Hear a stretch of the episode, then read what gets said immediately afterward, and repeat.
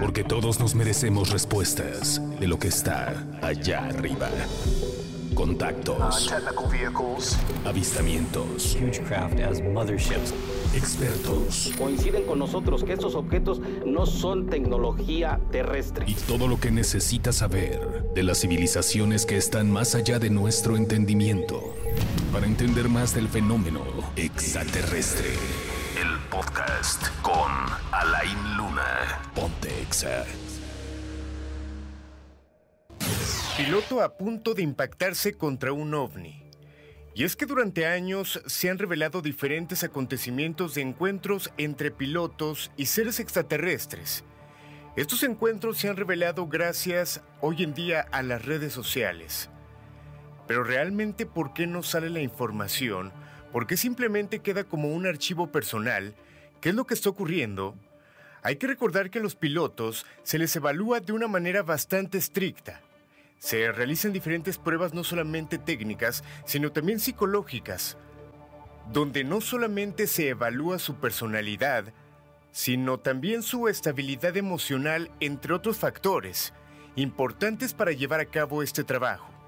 Sin embargo, hay que recordar que los pilotos son evaluados a través de diferentes pruebas bastante detalladas, tanto técnicas como psicológicas.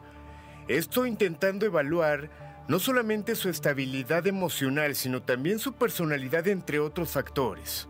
Factores importantes para llevar a cabo esta función. Pero ¿qué pasa cuando un piloto logra grabar algún fenómeno ovni? ¿Realmente por qué no lo muestran? ¿Realmente por qué no sale a la luz? Pongan atención al siguiente caso. Esto ocurrió en Medellín, donde un piloto tuvo la oportunidad de grabar este fenómeno. Un fenómeno que le ha dado la vuelta al mundo y esta es la información. Cada vez pudieran ser más las pruebas que nos indican que no estamos solos y nos llevan a la incógnita. ¿Existe vida en otro planeta? ¿Existen los ovnis u otras formas de vida?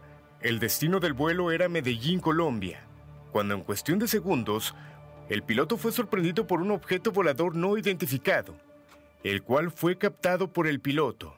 Las imágenes fueron compartidas a través de Twitter, llamando la atención del mundo y de las redes sociales. En la grabación, se puede observar que el avión que está en pleno vuelo se prepara para aterrizar. Todo ocurre con normalidad para los pilotos, cuando de la nada aparece este extraño objeto volador no identificado que se aproxima hacia ellos a gran velocidad, casi a punto de impactarlos. ¿Qué opinas acerca de este material? Justamente en el año 2022 tuve la oportunidad de platicar en el Aeropuerto Internacional de Guadalajara con un equipo de pilotos que se encontraban en este sitio. Ellos argumentaban que es muy común, que es constante poder ver este tipo de objetos. En algún momento pueden grabarlo. Hay ocasiones donde no tienen oportunidad de hacerlo. Sin embargo, la mayoría de estos argumentos no lo platican absolutamente a nadie, simplemente entre familia, entre amigos. Por el miedo a perder su licencia como pilotos, simplemente queda como una anécdota. Pero pongan atención al siguiente material, y es que hablando acerca de este tema, el caso que vimos de Colombia, este piloto, el casi accidente que pudo ocurrir, tuvimos la oportunidad de platicar con una persona que ha vivido en el cielo durante mucho tiempo. Su nombre es Pedro Arias.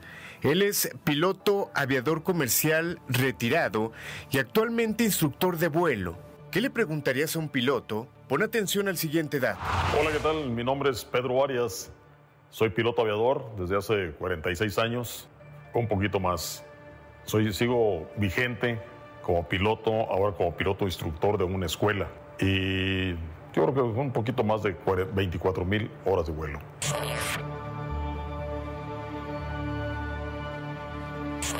Según mi criterio, yo creo que sí. No podemos ser tan egoístas como para pensar que somos los únicos en este vasto universo.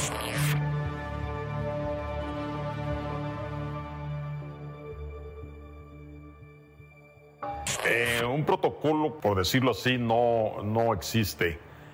En lo que, si siempre y cuando no afecte la navegación de la aeronave. Pero en caso de que lo veas, ya es cuestión tuya si el criterio del aviador si pregunta o no al, algo al CTA o lo reporta, ¿no? Pero no, no hay.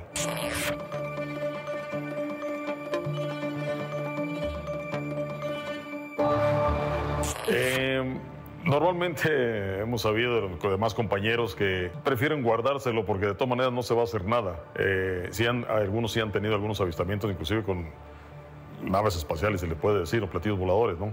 Yo, lo personal, no. He tenido algunas experiencias, pero de los objetos raros que no puedo explicar, no se ven como naves.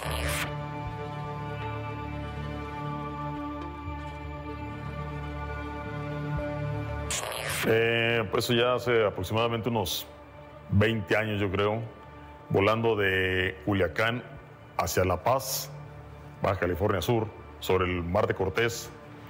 Eh, de repente apareció un círculo anaranjado, bastante grande, y pues obviamente el copiloto y yo dijimos, oye, pues ¿qué es eso? No, sabemos, no pudimos grabar porque en, aquel entonces no traíamos celulares. Llamé a los sobrecargos para tener más testigos. Igual ellos pues, impresionaron preguntando qué es lo que era, no sabíamos explicarlo. Y así como apareció, también se desvaneció, pero de una forma muy extraña, como un obturador de cámara, es hacia adentro. Y ahí fue donde se desvaneció, o ya no supimos nada más.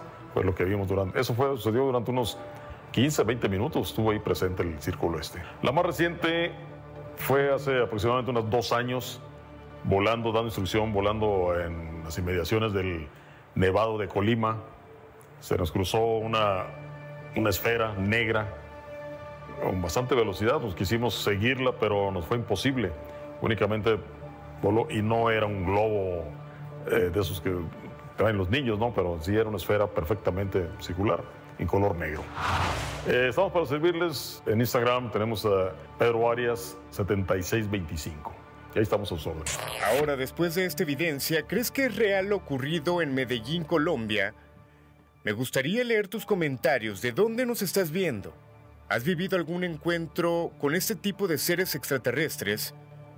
La última palabra la tienes tú. Para extraterrestre, Alain Luna.